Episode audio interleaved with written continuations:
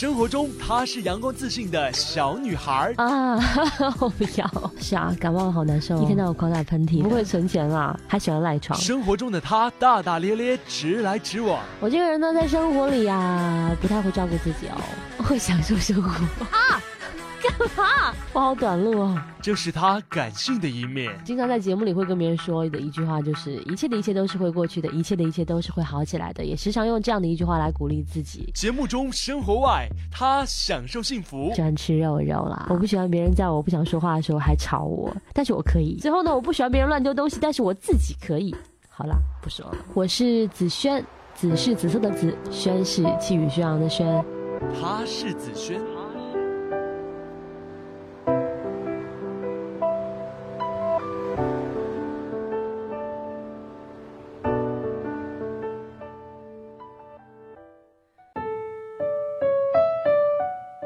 当一个男生彻底喜欢上你的时候，他和你在一起不说话时会偷偷笑，却也问不出个缘由。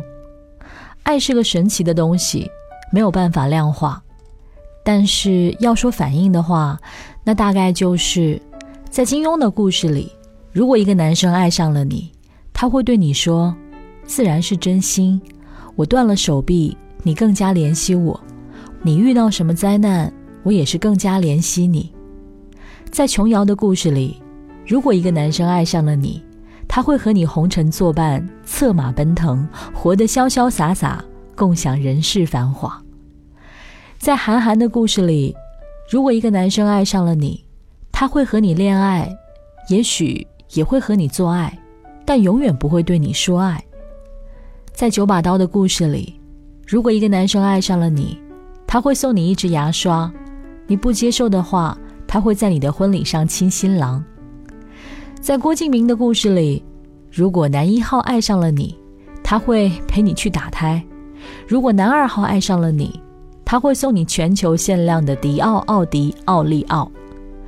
关注他关注的所有东西，他开心我就开心，他不开心我也跟着不开心。听他的每一句话，仔细的想他需要什么。我应该做什么？不断的暗示他，嘴上说着再也不要喜欢他了，心里还是开开心心的。他饿了，给他送爱心便当、水果沙拉，会给他做爱心早餐，听他吐槽生活中的坏人，恨不得把坏人抓来狠狠揍一顿。偶尔给他旁敲侧击的讲一讲，面对坏人的时候他做的哪里不妥。喜欢看他穿新衣服的样子，夸她漂亮。从来不和他生大气，从来不记仇，一切都让着他。无论何时收到他的消息，都第一时间回复。打游戏的时候听到他的电话，马上去接电话。每天早上按照他预定的时间喊他起床。喜欢看他的笑脸，喜欢听他的笑。对说过的感情要负责，履行所有说过的承诺。记得所有的纪念日，包括认识了多久。恋爱了多久？牵手纪念日、初吻纪念日之类的，断掉和前任的感情，一心一意。他规划的未来里，你都在。如果我是一个男生，也许我要去他的城市，换上以前很少穿的冬装或夏装，尝试他喜欢的菜色，陪他一起去他每天都要去的公园跑步，学会听当地的方言，找到离家最近的花店。习惯另一个城市的节奏与温度，也许我要换一份工作，试试从未接触过的行业，听听他的意见，认识新的同事，了解新的行规，搞清楚上班的每一条地铁线路，在加班的时候给他打个电话，叮嘱他要多吃早睡，听他说他想我。也许我要见他的父母，在去的前一天和他一起皱着眉头挑礼物。听他唠唠叨叨的讲，他有多少七大姑八大姨。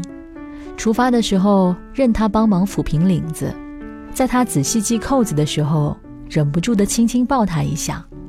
也许我要和他住一起，一起讨论家里应该装修成什么样子才好，一起网购一些稀奇古怪的小东西摆满家里。我给他的一堆布偶起一堆名字，他负责挑两个最好听的，留给未来的儿子或是女儿。也许我要融进新圈子，我会认识他的朋友，在心里偷偷谢谢他们，帮我提供了前二十年的笑声给他。我也要重新交起新的朋友，这样在她和闺蜜逛街的时候，我就可以叫上朋友一起玩游戏。也许我要习惯新的东西，牙膏究竟要从下面还是从中间挤？现在终于有了答案。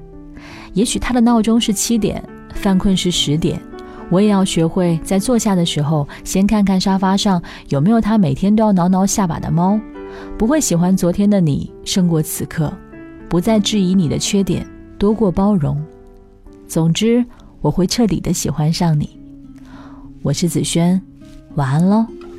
片段中有些散落，有些深刻的错，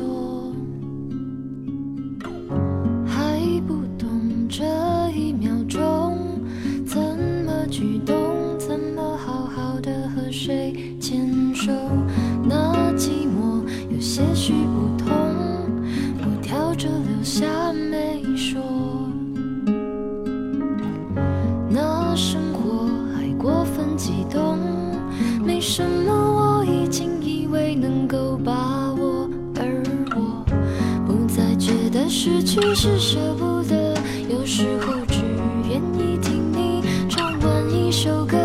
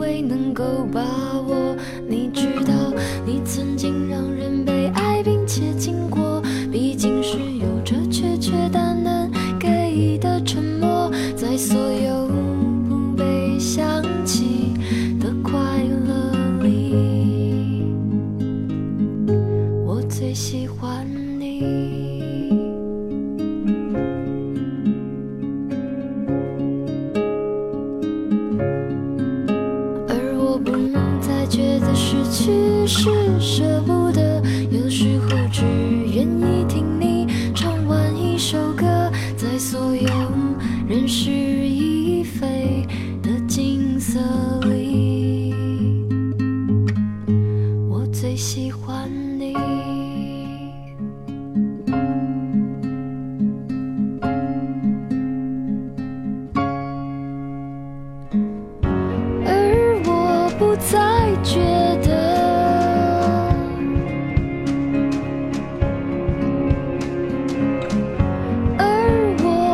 再见。